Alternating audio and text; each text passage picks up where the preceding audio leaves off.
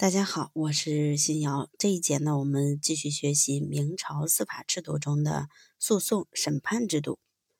明朝诉讼审判制度大多沿袭前代，并有了进一步的发展，主要有以下几个方面。第一个为起诉。明朝实行军民不同的诉讼制度，军户之间的诉讼由各驻军机构自行审理。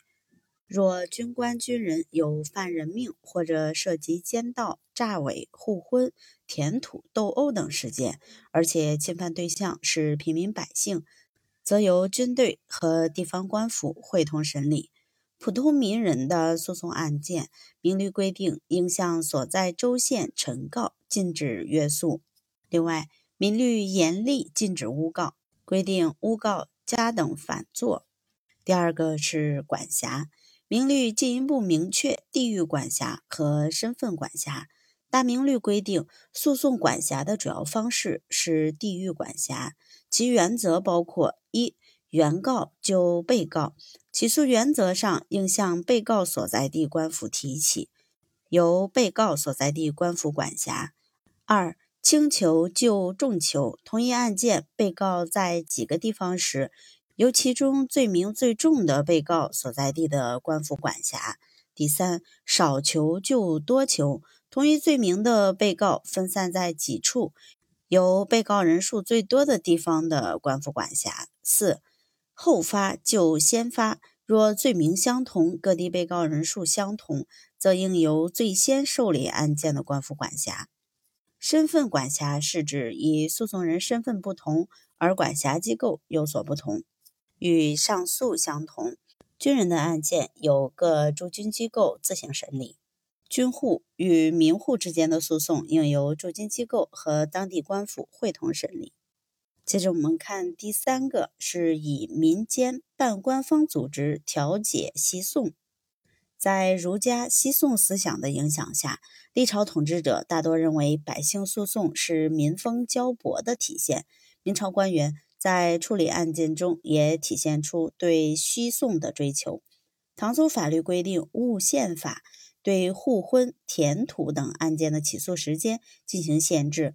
明朝不再沿袭这一规定，而是在理论上任何时间均可起诉。不过，明朝中叶以后，各地方官府大多以西讼为名，创设放告日制度，规定只有在放告日。一般是每月逢初三、初六、初九，或逢初三、初八日，民间百姓才可以起诉。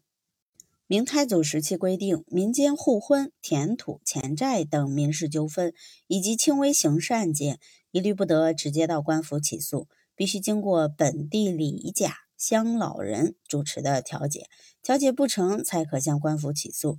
调解场所即在审明庭。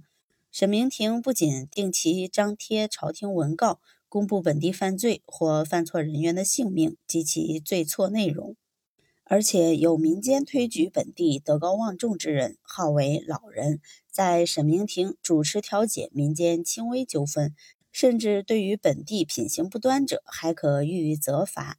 明中期，审明庭调解制度瓦解后，朝廷又推行相约制度。由各约正、约副每半月主持调解本约内的民事纠纷或争议。第四个为会审制度。明朝审判制度进一步发展，其比较突出的表现是会审制度化。对于会审案件的类型、会审人员、判决方式等，均有制度规定，主要有以下几种：第一种是九亲原审，是指有六部尚书、大理寺卿。左都御史、通政使等九位中央行政长官会同对全国死刑要案进行复审的制度。第二个是朝审，这是由朝廷最高级官员会审已被判决秋后处转的死囚犯的制度。朝审始于明雍宗天顺三年，即公元一四五九年，规定每年霜降节气后。由三法司奏请复审所有在押等候秋后处决的死刑囚犯，皇帝批准后，下旨召集在京公侯伯爵、驸马、内阁学士、六部尚书及侍郎、五军都督等高级官员，由刑部尚书主持，于承天门外举行会审。会审官员认为案件可疑或有可擒之请，即可奏请皇帝暂不处决，再予以审讯。若认为原判决无误，则在当年秋末处死。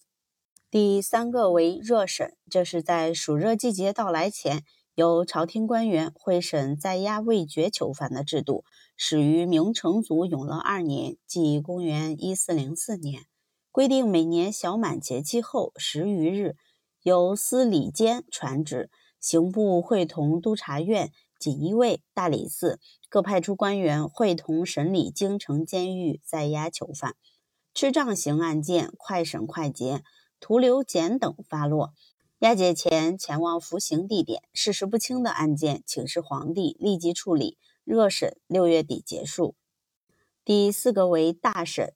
这是皇帝定期派出代表与朝廷高级官员会审在押罪囚的制度，始于明宣宗成化十七年，即一四八一年。此后成为定制，每五年举行一次，由司礼监太监代表皇帝至大理寺，会同三法司长官审录京城在押的累诉冤枉或死罪可疑可亲的待决犯。外省则由刑部及大理寺派出官员至省会，会同各省布政使、按察使、都指挥使以及巡按御史审录囚犯。大审结果必须上奏皇帝批准。明朝会审制度是传统审判制度日趋完善的一种表现，其特点有：一、参加会审的均为朝廷高官，主要针对的是疑难案件或大案；二、检察机构在会审中占据重要的地位。三、会审主要是众多官员会同审理，为皇帝的最后裁决提供意见。因此，会审制度是中国传统审判制度盛行的体现，对于清理积案、监督各级司法机关起着一定的积极作用。但同时，也是中国古代司法行政不分的典型表现。体现了在司法领域内君主专制集权的加强。